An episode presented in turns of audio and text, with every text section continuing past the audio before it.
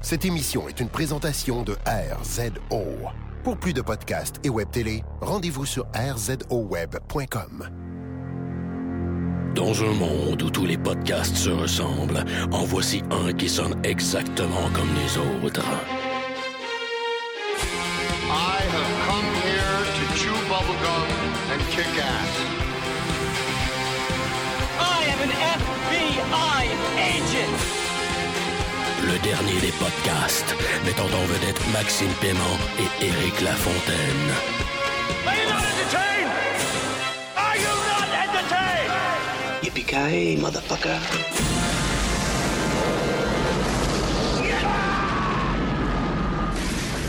Bienvenue au dernier des podcasts, le John McLean de la balado-diffusion au Québec. Euh, je, Eric Lafontaine, podcast sous l'influence euh, d'un euh, d'un reste de sol. Et euh, ça, c'est la bière mexicaine et non pas la note. Ainsi que d'un reste de lait maternel. Et oui, et oui. Euh, accompagné une fois de plus de. Maxime Paiement qui podcast sous l'influence d'un Bloody Caesar. Ouais.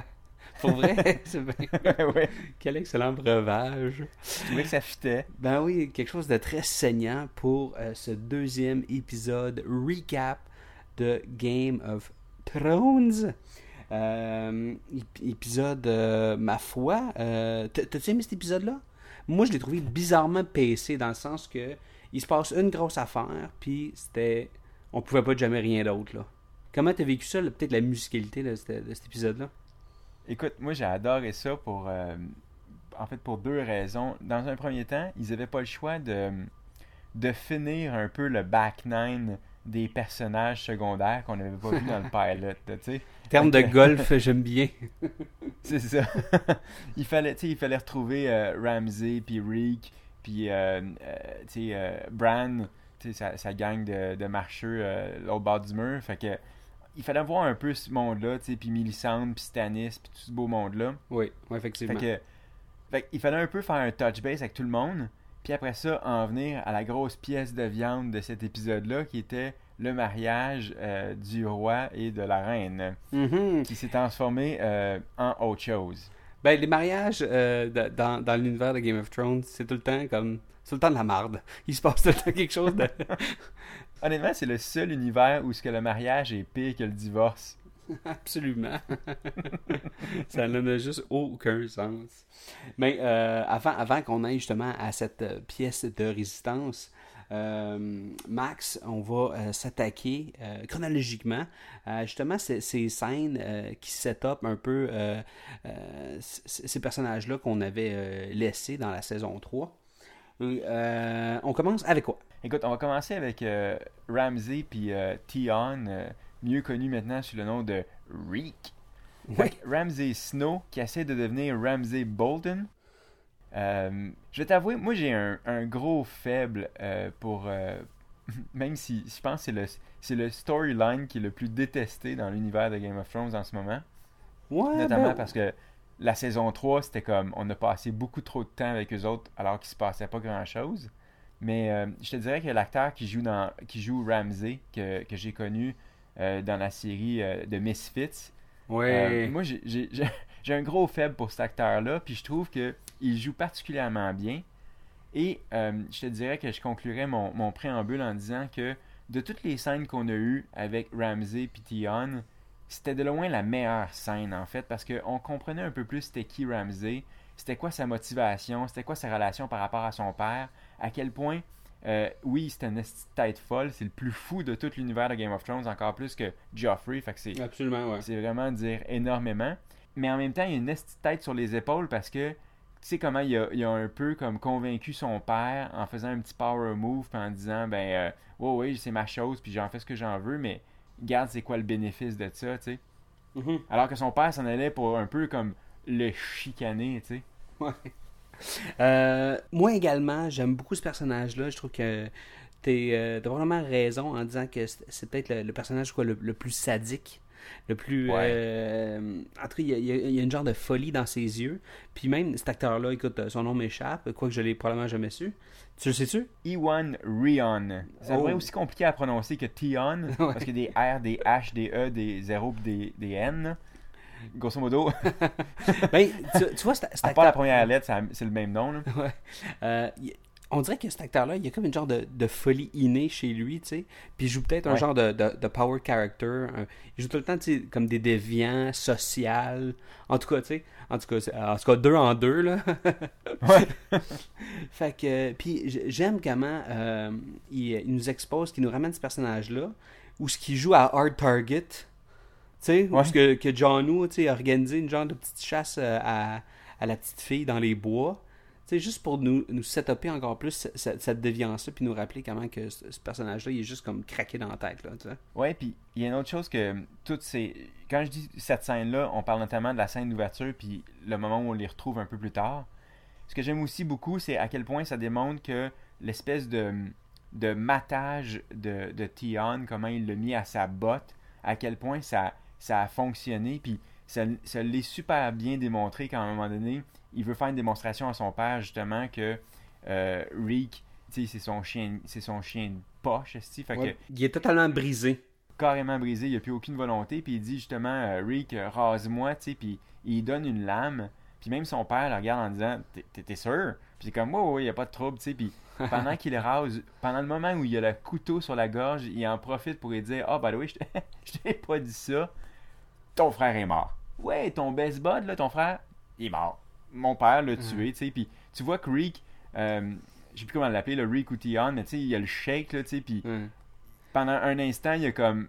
On dirait que sa conscience, elle, elle commence à être stimulée, puis finalement, soit parce qu'il a peur, soit parce que c'est pas le moment, soit parce que, tu sais, il reste que Tion a toujours été un peu lâche, fait qu'il il Ouais. beau tuer son homme, c'est sûr qu'il en sortira pas vivant, fait qu'il décide de, de juste comme garder ça sous silence, tu sais, puis de continuer sa, sa- son, son close shave. Ouais. Ben c'est ça, moi, j'ai, je, je voyais un peu dans, dans ben, appelons le Reek maintenant, c'est ça justement, un, un personnage brisé, tu sais, puis il jouait un peu, un peu shaky, un petit peu comme, euh, genre sorti d'une séance d'électrochoc, tu sais, tu vois-tu un peu? Il a vraiment écouté comme les films de, de, de Orange Mécanique en boucle pendant beaucoup trop longtemps, là. Ouais, le, le reel, là, avec les petites, les petites aiguilles pour t'ouvrir les yeux, là, ben comme faut. Ouais. C'est clair, là. il y a trop de Beethoven. Là. il fait le plus pantoute de Beethoven, Rick. Euh, Puis euh, l'au- l'autre chose qui est très très drôle, c'est c'est la scène euh, juste après la scène d'ouverture où on- après ça on se transpose euh, auprès de, de Tyron puis de, de Jamie qui sont en train de, comme, de dîner ou je sais pas quoi. Puis Tyron est en train de couper une saucisse. Cette cote-là, c'est vraiment la cote qui m'a fait le plus rire depuis longtemps. là. C'était vraiment, vraiment pas un hasard. non, non, non. Tout est réfléchi. Au cinéma, puis même maintenant dans cette nouvelle télé-là, dans ces nouveaux genres-là, le- les gens ont le temps de bâtir des, des découpages techniques réfléchis, puis, de s'amuser Ouais. justement avec le langage cinématographique. Qu- Quand tu as un langage, puis comme une connaissance euh, moindrement un, un petit peu aiguisée, tu as du plaisir à voir ça dans une émission, puis encore là, tu sais, c'est- vraiment, c'était vraiment délicieux. C'est- Ouais, payant. cette coupure de Euh, saucisse était euh, délicieuse, ma foi. je, je veux pas qu'on passe trop longtemps avec euh, Tyron puis Jamie à ce stade-ci de l'épisode, mais il y a deux, deux petites scènes que je veux souligner. La première, c'est quand euh, Tyron s'entend, ben d'un parce qu'il a appris que une des informatrices ou une servante à, à, à sa sœur les avait spotés, tu sais, avait spoté Shea puis Tyron dans, dans leur chambre et tout à jaser. Sachant ça, il sait que Shea étant une prostituée ou une ex-prostituée, Mhm. est, est ni plus ni moins que morte. Puis j'avoue que j'ai vraiment aimé la scène. euh, puis quand je parle, j'ai vraiment aimé la scène, surtout pour le jeu de Peter Dinklage, quand il, il renvoie Shea, tu sais, puis il la crise dans un bateau à l'autre bout du monde, tu sais, puis la façon dont, même elle, si elle, le suppliait, jamais euh, il a plié dans son rôle, parce qu'il s'est dit, si jamais on nous écoute, je peux pas paraître amoureux. Faut vraiment que je paraisse comme si je l'utilisais, tu sais, puis tu sentais que ça y faisait mal. Mhm. Tu sais, ça me faisait penser un peu à la scène de, de Bryan Cranston dans, dans Breaking Bad, quand Ouais. il engueulait sa femme, tu sais, dans, dans l'avant-dernier Ouais, épisode. ouais, quand, quand ils sous-écoutent, là, en fait, quand les Ouais. policiers écoutent la conversation, là. C'est ça, Qui c'est un peu ce protège, genre ouais. de jeu-là. Puis j'avoue que Peter Dinklage, un, je pense que c'est son épisode qu'il va soumettre au Emmy parce qu'il était fantastique d'un bout à l'autre. Ouais. Euh, mais cette scène-là m'avait vraiment marqué. Il voyait qu'il il y avait comme un double jeu, hein. Tu sais, Ouais. il, il- jouait ce rôle-là, tu sais, puis il a toujours tenté de lui dire par raisonnement que t'es mon amoureuse, et ainsi de suite, Ouais. mais écoute, faut, faut qu'on te protège, j'ai peur de te perdre, j'ai peur de te perdre. Puis elle, elle, elle écoutait jamais, tu sais. Elle a jamais voulu le- le- soit, suivre ses conseils de check, prends cet argent-là, pousse-toi, prends un bateau, puis on va se revoir, on va se revoir dans X temps. Puis finalement, il a dû complètement changer de langage, puis juste l'insulter, la briser. Peut-être qu'elle l'a pas pris au premier degré, puis j'ose espérer que le, personnage, en tout cas, on va loin un peu, mais le l'a pas interprété. Parce qu'au début, ça m'a choqué, puis après, juste, je me suis dit, ah, ben, elle est assez brillante pour comprendre qu'est-ce qu'il fait. Elle est pas conne, elle, là. Elle était pas choquée, Ouais. elle était pas surprise, elle était pas en crise contre lui. Elle était juste brisée par la situation, par cette séparation-là qui, s- là, qui était comme définitive. Ouais, ouais, ouais. Anyways, su- super, super bonne scène, super bonne scène. Là, j'ai, euh, t'as raison, Peter Dinklage, euh, très très top. Là, euh, surtout dans cette scène-là, pour moi, là, mon gros highlight au niveau de l'acting. Puis il y a une autre scène que j'aime beaucoup aussi, c'est elle est un peu plus rigolote, c'est quand Jamie, suite au conseil de Tyron, décide d'apprendre à se battre de la main gauche parce que dans une scène pleine de candeur, il avoue que euh, parce que tu sais dans l'épisode d'avant, il disait "Oh oui, il y a pas de trouble, j'ai encore la main gauche puis euh, c'est pour me donner du défi", mais en réalité, il sait qu'il est il va au fuck all de sa main gauche. Fait que j'aimais bien que ils s'en vont se trouver un petit spot là, sur le bord de l'océan, en Croatie, puis là, ils s'en vont faire comme euh, des cours de Jedi là, avec Braun qui est, qui, qui est tellement payant comme personnage, puis il se lance une coupe de crack, puis tout. Si ça peut faire en sorte qu'on voit plus souvent Braun, hey, I'm all for it, mon gars. Ouais, c'est un, euh, c'est un de ces personnages-là dans Game of Thrones qui a un bon, euh, qui a, qui a un bon verbe, qui est rapide, qui est, euh, qui est swift. Ouais. il est cool. C'est c'est un genre de Boba Fett. C'est le Boba Fett de Game of Thrones. C'est un Boba Fett qui peut parler. ouais. non, mais tu sais, il y a cette coolness-là. Ouais. En tout cas, puis euh, non, je l'aime bien, tu sais, puis euh, c'est une scène correcte, ça prenait un peu d'action, là, ou ça prenait un peu de, un petit peu de, Ouais. un petit peu d'épée. Swordplay. Moi, fait que je, je pense que ça fait du bien. C'était- une cool scène. Mais tu sais quoi, ces scènes-là, c'est en fait, c'est pour nous démontrer à quel point Jamie, qui était extrêmement prétentieux quand on l'a Ouais. on l'a connu, là, il est rendu énormément plus humble. Puis c'est en étant humble qu'il devient en fait un vrai être humain, tu sais, non plus juste une, une sorte de caricature euh, euh, Golden Boy euh, dé- dé- Ouais, détestable. tu sais. effectivement. Qu'est-ce que t'as pensé, toi, de la scène euh, avec Mélissandre puis son bûcher des vanités? Ouais. Ça m'a laissé un peu, contrairement à la scène elle-même, ça m'a laissé assez froid. J'ai, j'ai- ouais, j'ai- j'aime pas vraiment ce, ce storyline-là, ces personnages-là. Euh, mis à part que, que j'aime que ce soit comme la, la, genre, la, la famille de démoniaques, là, genre, tu sais, là, qui, qui accouche de bébés de fumée. Ça, c'est bien hot. Mais à part de ça, il n'y a aucun personnage auquel je suis attaché. Tu sais, la petite fille là, qui a comme de la glaise d'en face séchée, qui a l'air Ouais. d'un lézard. Shireen. Tu sais, je veux dire, je suis pas investi. On dirait qu'il y, a- rien de mémorable. Je sais qu'ils sont dark, euh, puis qu'ils font leurs affaires, puis sont comme, euh, c'est des cultistes. Ouais. Mais je, je suis pas attaché. Toi, as-tu cet attachement-là face à ces personnages-là Euh, ou... Comme toi, je suis vraiment pas attaché ni à Stannis euh, ni à Mélissandre. Je te dirais que j'ai un petit faible pour Davos, là, le bras droit de Stannis. Puis Shireen, la petite fille, je la trouve intéressante dans, dans le sens où euh, elle crée une dynamique entre Stannis puis sa femme. Sa femme qui est vraiment fucking cinglée, là, qui, est, qui est full euh, scientologue à l'os. tu sais, Puis, Mhm. euh, tu sais, parce que c'est pas n'importe qui qui Mélissandre brûlait, là. C'est son frère. C'est le beau-frère à Stannis, c'est le frère à sa femme. Puis elle était comme brûle, brûle mon frère. Puis genre, tu sais, comme il manquait juste Tom Cruise puis John Travolta à ses côtés, genre pour euh, compléter le portrait, là. Ouais, mais c'est justement. C'est c'est ça. Moi, je, je, je manque de, de grasp. On dirait que je, je comprends pas cette storyline-là. Je, je vois pas pourquoi elle brûlait. Je vois pas les motivations de ces personnages-là, de cette famille-là, de ce, de ce culte-là. Tu peux. Fais-moi un genre un explain to me like I'm five years old. What's up? Qu'est-ce qui se passe avec eux autres, là? Tout ce que je sais, c'est que Mélissandre croit à un seul dieu, grosso modo, en fait deux, là, mais le Lord of Light. Puis euh, tout le monde croit à un paquet de dieux. C'est tout ce que je sais. Je peux pas dire que j'en. euh, Tu sais, ça fait partie des petits storylines où que on sait juste qu'est-ce qu'on a à savoir, puis on n'en sait pas plus. Ce qui fait que c'est un peu dur de s'y attacher, comme, tu- comme, comme on le dit depuis le début. Euh, il y a juste un petit truc que j'ai trouvé intéressant dans cette scène-là, ben du moins dans cette, cette séquence-là, c'est quand Mélissandre va voir la fille de Stannis, mais tu sais, fille que euh, sa propre mère déteste, puis comme voudrait juste voir disparaître, puis pourtant. Mélissandre lui parlait avec une certaine bonté. Bon, Ouais. évidemment, quand, quand on parle de Mélissandre, puis elle donne un peu de bonté, euh, je veux dire, tu, tu- tu finis toujours brûlé ou poignardé, ou tu sais, ça, ça va chier ton affaire, là. Ouais, ouais, ouais, à- à faire aux dieux des, euh, des, euh, des néons, là, ou... Ouais, c'est ça. fait que je, je sais pas si c'est de bon augure pour euh, Shireen, la, la fille de Stannis, mais, mais j'aimais comment, euh, dans, dans le- l'espèce de triangle amoureux, puis je, faut, je pèse vraiment mes mots quand je dis ça, là, mais tu sais, entre Melisandre, Stannis, puis sa, sa folle de femme qui est comme tellement omnibulée par Melisandre qu'elle est comme, oui, oui, baise avec pour faire des, des bébés de fumée, tu sais, puis il a pas de trouble, puis... euh, mais j'aime comment Melisandre est quasiment une, je vais dire, une meilleure mère et épouse euh, à Stannis que, que, que sa propre femme, tu. Puis je peux, je peux comprendre aussi Stannis, euh, au-delà du fait que Melisandre, c'est une rouquine de feu, tu sais. Puis les Mhm. rouquines de feu, t'as toujours envie un peu de les sauter sur une table. Euh, je peux comprendre Stannis, de- de, de bander solide pour Melisandre, même si elle est folle, parce que sa femme est vraiment quelque chose. D'ailleurs, écoute, tu me fais penser. euh, c'est très hors contexte, là, ok?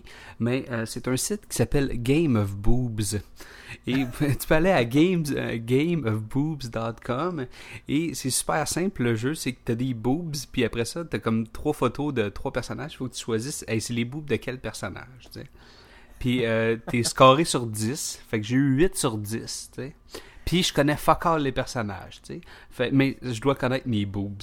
Fait que euh, Max, euh, je t'invite, euh, va sur gameofboobs.com et là, vous aussi à la maison, là, on pourra comparer nos scores. Écœurant. Je, je vais aller faire ça direct la fin du, du podcast. Écoute, euh, on va rester dans la magie. puis on va passer au, au dernier groupe euh, de, de, de personnages qu'on n'avait pas encore vu Mhm. depuis la saison 3, Oui. qui est Bran Stark, euh, son loup, puis euh, Hodor, puis sa gang de, de lutins. là. Ouais, là tu parles. Là, là tu parles de personnages que, euh, que j'aime, dans lesquels je suis investi. Tu sais, je, je les, je, les- trouve cool. Tu sais, je trouve que on- eux autres, ils ont vraiment une aventure fantastique. Ils sont, sont peut-être trop typés, sont c'est peut-être trop simple, mais j'aime ça. Tu sais, J'aime le, le Bra- Bran, il a beaucoup vieilli, tu sais, là, puis euh, il, il est pas plus fort qu'il était. Puis euh, j'aime comment euh, on voit les, les faiblesses de sa magie. Tu sais, s'il est trop connecté, c'est la matrice des loups, puis il est tout le temps trop plugué, mais là qu'il peut avoir arrêté le goût de manger, tu sais. Ils nous ont exposé Ouais. ça très très rapidement. J'ai trouvé ça vraiment vraiment top. Puis euh, c'est ça. Mais la- de- toi, étais-tu content de de revoir ces personnages-là? J'étais content de les revoir parce que j'aime j'aime bien tout ce qui touche à la famille Stark. Euh, je comprends toujours pas c'est qui vraiment les, les frères et sœurs Reed, là. Fait que eux, je m'en calisse un peu. Odor, ben, Odor, toujours content. Bon, oui, il est juste comme la grosse nounou, il est, tellement gentil. La chose que j'ai plus aimé, c'est que là, pour une. Tu sais, même si on savait pourquoi ils avaient été là au bas du mur, c'est assez pour trouver le corbeau aux, aux trois yeux.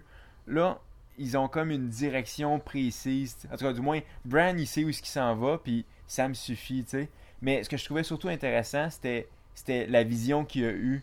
Euh, sa vision, je Mhm. sais pas si c'était prophétique ou pas, mais il y, a, il y a deux plans, je trouvais, qui étaient vraiment des money shots dans cette vision-là. Tu avais d'abord le- le- la salle du trône euh, sous, les- sous, sous la neige, un peu comme on avait vu dans la saison 2, tu sais, à travers les yeux de Khaleesi.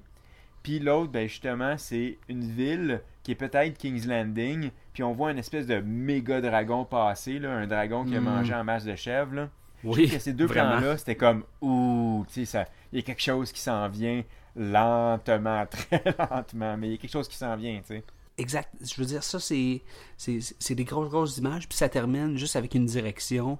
Euh, faut que tu ailles dans le nord, tu sais, puis il est comme illuminé de- d'une direction qui va peut-être euh, justement comme préciser là où il s'en va. Puis ça, ça m'a comme.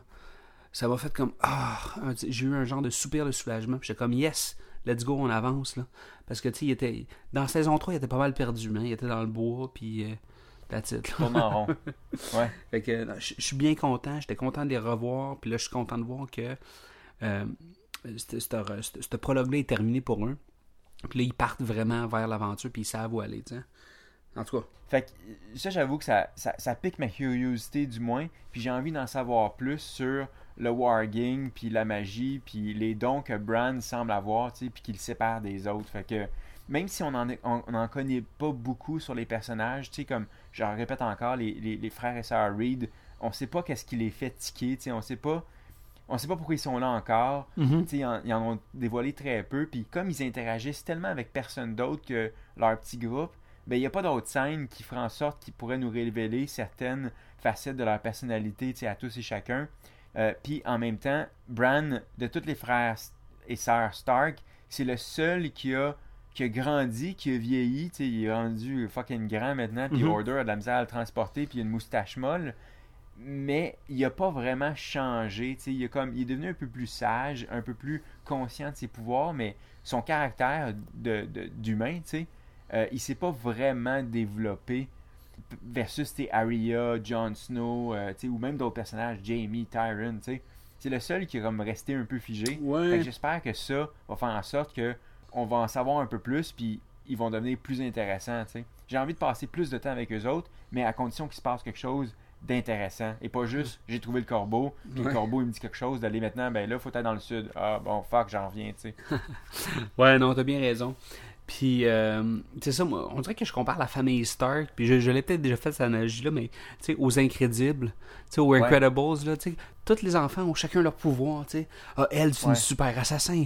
Lui, il se connaît que, euh, euh, tu sais, il est capable de se mettre dans euh, l'âme d'une chèvre, tu sais. Puis, Puis Jon Snow, il connaît rien. non, c'est ça. il, il est, su- ouais, il est bon dans le fret. Tu sais. anyway, c'est tout ça pour dire que c'est très content de les, de les revoir. Puis espérons-le que oui, oui, ça va, euh, ça va s'ouvrir vers euh, peut-être une aventure. Puis j'ai- encore hâte que ces, ces storylines-là s'interrelient et se connectent. Je veux des. Oui. Parlant de Clash, euh, parlons de la, du plat de résistance, euh, de la grosse scène qui dure comme 20 minutes, qui je crois est la plus longue scène de l'histoire de Game of Thrones, le banquet de mariage. Qu'est-ce que tu en as pensé? C'était probablement pour moi le euh, la plus grande satisfaction euh, de, d'un kill à la télé. Je sais pas, il n'y a pas un kill qui est venu plus me satisfaire parce que ça fait longtemps qu'on veut qu'il meure. Ouais. Toutefois, ce kill-là vient avec une déception. Puis pas, euh, pas parce que je vais plus ne pouvoir plus le détester. là. La déception, c'est que il y a beaucoup de personnages qui sont morts, ok, d'une mort violente, d'une mort graphique. Il y en a qui ont été torturés. Et malheureusement, Jeffrey n'a pas eu la chance d'être attaché sur un X en bois et torturé. Il est mort pas mal vite. Il s'est étouffé, il est tombé, il a vomi, puis là, euh, il a pointé du doigt son ongle, puis that's it. En tout cas, je, je dis, superbe, c'est tellement bien pacé, le suspense, on le sait que ça s'en venait, puis c'est assez facile comment il nous présentait le fait que, oubliez pas, là, Jeffrey, c'est un esti, puis il nous le présente à 3, 4, 5 fois, ou ce qu'il nous... Ouais, Qui- qui- ou qui- qu'il se, il se out Jeffrey lui-même. Ben oui, c'est ça. euh, Ça n'a juste pas de sens. Tu sais, il commence à lancer des sous, tu sais, euh, genre des écus euh, aux, euh, aux musiciens, puis après ça, il qui, de, de... Non? Sugar Rush? Non! No shit, sérieux? Oui. D'ailleurs, c'est eux qui chantent la tune finale de Reign of Castamere. La Ah. première fois, ça avait été chanté par euh, The National. Là, c'est Sugar Rush. Puis c'était eux qui jouaient. Ah ben. Et moi qui est fan de post-rock, mais qui haït Sigur Sigur Rós parce que je le trouve overrated. Mais tout ça pour dire que... euh, ah ben je suis bien content. Moi aussi j'irais pitcher des écus à Sigur Rós. Comme une de mes collègues dit, Sigur Rose. Fail. Fait que... euh, puis c'est ça, puis on, voit Jeffrey voir comment qui est, tu est vraiment méchant, comment c'est un, vrai de vrai vilain, tu sais. C'est comme le, le, le, le Justin Bieber du euh, de Game of Thrones. Personne il dit non. Puis la seule personne qui a osé, tu sais, comme dans, dans tout son règne, lui dire non, c'est son oncle, tu sais. Ouais. Ça, c'est ça, c'est vraiment top. Je te, je te laisse nous en parler parce que cette relation-là, là, elle, va nous en euh, elle va nous manquer. Euh, écoute, euh, avant qu'on arrive euh, à la confrontation Joffrey puis Tyron, il y a une couple de petites scènes qui, que, que j'ai relevées que, que je trouvais super intéressantes. Les couteaux volaient crissement bas pendant ce banquet-là, puis les Lannisters étaient tous en feu. Ça a commencé avec Jamie qui s'en va voir Loras, l'espèce de petit chevalier tapette là, qui est supposé marier euh, Cersei. Ouais. Il y avait cette scène-là. Il y avait ensuite Cersei qui, elle, était littéralement tout feu, tout flamme dans... pendant, son... pendant le banquet. Je sais pas si elle avait bu ou je sais pas quoi, là, mais tu sais. Je te, je te mets cette espèce de, de, de catfight-là, genre unidirectionnel. T'es comme. Juste comme. Non nécessaire, là, tu sais. ouais, à- totalement gratuit de la part de Cersei. Puis j'ai aimé le, le petit court regard entre Brienne puis, euh, puis Jamie quand elle dit c'est quoi tu l'aimes, tu sais. Puis ils se sont regardés, puis c'est weird. C'est-tu de l'amour, c'est-tu de la fraternité, c'est-tu comme. Tu sais, si, si Jamie est en amour avec Cersei, peut-être qu'il considère que Brienne c'est sa sœur, tu sais. Il est peut-être tout fucké dans ses priorités. Ouais, ben lui, le sens de la famille, il l'a à une bizarre de place. Sinon, euh, là, on arrive à, à- à la confrontation qui était euh, vraiment la, la pièce de viande de, de ce banquet-là, qui était le Ben gros oui. gâteau de mariage, qui était Geoffrey versus son oncle. Je sais pas si Geoffrey, en tout cas, apparemment, il avait pas mal bu, parce que, tu sais, quand il regardait le show de nains euh, avec euh, nains puis euh, Paul Cagelet, il était comme, vraiment, il, il riait comme un Soulon, tu sais, puis il avait constamment sa coupe de vin. Ouais, c'était comme. Puis c'était un genre de rire forcé. Que, tu sais, comme quelqu'un qui rit fort, là, tu sais, comme. Dans, dans, dans, dans un contexte social, quelqu'un qui prend trop de place, là, tu sais. Ouais. Puis là, Jeffrey, c'est ça, me semble. Je sais pas si c'est son playing qui est génial ou c'est l'acteur qui faisait juste. Je sais pas s'il jouait ça au premier degré ou s'il jouait ça au troisième degré. Parce que je, je, je, je trouvais ça surjoué, puis j'ai fait comme. Fuck, c'est génial. Peu importe le rendu, il était top. Puis, est que je. Tu sais, comme, arrête de rire de même. Quelqu'un qui mange fort, de la gomme, même affaire. Ouais. Puis j'ai- puis j'aimais comment euh, on coupait de temps en temps à la foule, puis t'entendais des rires. On entendait des rires qui venaient du, des, des invités, mais quand on cotait sur une shot, tu sais, comme on a vu euh, le, le, le chauve, là, euh, le castré, là, Ouais. euh, qui était comme, qui avait pas l'air de rire pantoute, tu sais, qui regardait Tyron, t'es comme, il trouvait ça vraiment cruel, mais Ouais, hein. c'était drôle la tension que ça créait dans la foule. Puis comme tu dis, il y avait un suspense qui s'est créé, puis le suspense il a été créé à cause de cette tension-là, où ce que Jeffrey il était comme complètement déchaîné, tu sais, puis il voulait vraiment mettre son, son, euh, son oncle à sa botte, puis Mhm. j'aimais bien comment euh, Tyron, malgré tout, avait constamment de la répartie, tu sais. Puis au début, comment il s'est moqué de son courage, tu sais, en disant, euh, tu sais, démontre-nous ton courage, comme t'as fait euh, à la bataille de Blackwater, tu sais, je sais, j'étais là, tu sais, puis c'était clairement un burn écœurant, tu sais. Ben ouais. C'est pour ça que j'adore ce personnage-là. C'est c'est tellement le meilleur personnage de Game of Thrones, ça n'a juste aucun sens. Puis euh, cette dynamique va totalement changer, ce personnage-là. Il a, il a fait un 180. Là. C'est, il, est, il est écarté de la famille, mais définitivement, tu sais. Malgré que c'est clair que ce soit que c'est pas lui qui l'a tué, là, tu sais. Ouais. Est-ce que toi, tu- dès le début de la scène, tu penses, tu t'attendais à ce que Jeffrey meure à la fin de cette scène-là? Oh oui, oh oui, c'est sûr. Écoute, ben, de- depuis que. euh, check, de- depuis que j'ai lu sur The- le Red Wedding, quand un- Ouais. j'ai été choqué par le. le- euh, j'ai lu un peu, puis là, j'ai su qu'il allait avoir un Purple Wedding, tu sais. Fait que là, je- j'étais au courant de ce, ce spoiler-là, ben, gros spoiler. Et, Pas facile euh, le mariage, hein? mais à chaque fois qu'il y a un mariage, on sait que quelqu'un y passe, tu sais. Fait que le, être conjoint de fait, c'est un petit peu plus safe, en tout cas. Vraiment, Westeros, là, c'est le seul endroit dans l'histoire de l'humanité, euh, fictif ou réel, où ce que euh, le mariage est encore pire que le divorce. Ouais, effectivement.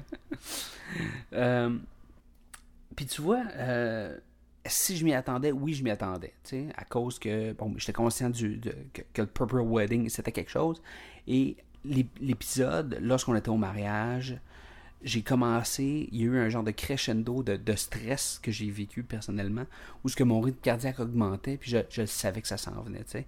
Puis ouais. je- quand quand genre il arrête tout le monde puis il dit ah c'est c'est sérieux c'est un moment historique Là, je suis sûr que, oh, shit's gonna go down. Shit's Ah, gonna ouais. go down. Puis là, il y a des nains qui arrivent comme, ah, non, pas maintenant. Puis là, la tension monte, la tension monte. J'ai trouvé ça tellement cool. Tu sais, c'est super bien pacé. Puis ça, ça- ça finit justement. Ben écoute, Sigur Rós est là, à l'analogie d'une tune euh, post-rock. C'est exactement ça. Ça commence smooth, c'est un énorme crescendo, puis ça finit avec, euh, avec des feux d'artifice. Ouais. Puis j'aimais comment euh, le réalisateur, qui d'ailleurs a fait une job écœurante, j'ai trouvé pendant cet épisode-là, surtout pendant les 22-20 minutes là, de, du banquet, Mhm. comment euh, plus la tension montait entre, euh, entre Joffrey et Tyron, comment le- la musique était souvent absente. Elle était là, mais on entendait bien le vent, on entendait bien le silence lourd qui pesait sur la réception à ce moment-là. Puis c'est ça qui faisait en sorte que ça bouillait, tu sais, puis que la Ouais. tension montait. Ça, j'ai trouvé ça écœurant. Puis, veux, veux pas, la scène était, était aussi géniale à cause, en grande partie, des performances de Peter Dinklage puis de Jackie Gleason, qui ont toujours bien travaillé ensemble, tu sais, qui ont toujours eu une bonne dynamique. Je parle en termes d'acteurs, tu sais, pour nous faire des bonnes scènes fortes. Mais là, c'est- pour moi, c'est leur euh, Emmy Submission épisode. Là, c'était, je Non, pour on, les deux. on voit ça tout de suite au Emmy, là, tu sais, dans ton petite enveloppe brune, parce que ça- ça- les deux acteurs ils étaient, ils étaient top. Puis j'ai l'impression que parce que Jackie Gleason, c'était son, son dernier euh, épisode, tu sais, ils ont donné full scène, là, euh, vraiment juteuse, dans laquelle ils pouvaient mordre dedans, tu sais, puisque non seulement ils, ils vont tuer Joffrey, puis malgré tout ce qu'ils avaient déjà fait comme vacherie, ils ont décidé de finir avec un espèce de sprint, là, qui... il, était, il était vraiment en feu, là. Juste, juste, juste à trop y penser, là, ça, ça me donne des segments de nez. Chance que je suis pas mauve. Parlons justement de, de l'apothéose de la scène. Oui. Quand euh, Joffrey commence à choquer sur, le, sur, sur son vin, tu sais, puis il en reboit, puis il dit ça change rien, tu sais, il choque encore, puis là, là, tout le monde commence un peu à figer. Même, même Tyron, c'est le premier qui s'avance, puis qui est comme est-ce que ça va, mon roi, tu sais, soudainement, même s'il déteste son neveu, il y avait quand même une sorte de, comme tu dis, de, un petit peu de, de compassion. Genre, qu'est-ce qui se passe, tu sais, ça va-tu? Il y avait un Puis là- stress. Ouais.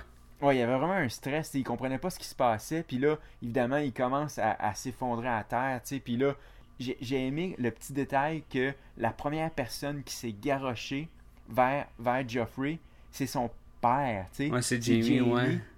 Puis ce qui est drôle, c'est que dans la scène, la façon dont c'est fait, tu sais pas si Jamie s'est pitché à son secours parce que c'est le capitaine des gardes du roi, puis c'est son bodyguard, ou si parce que c'est son père, tu sais. C'était vraiment ambigu, puis ça, je trouvais ça vraiment intéressant. Tu sais, il- il- Jamie est arrivé encore plus vite que Cersei.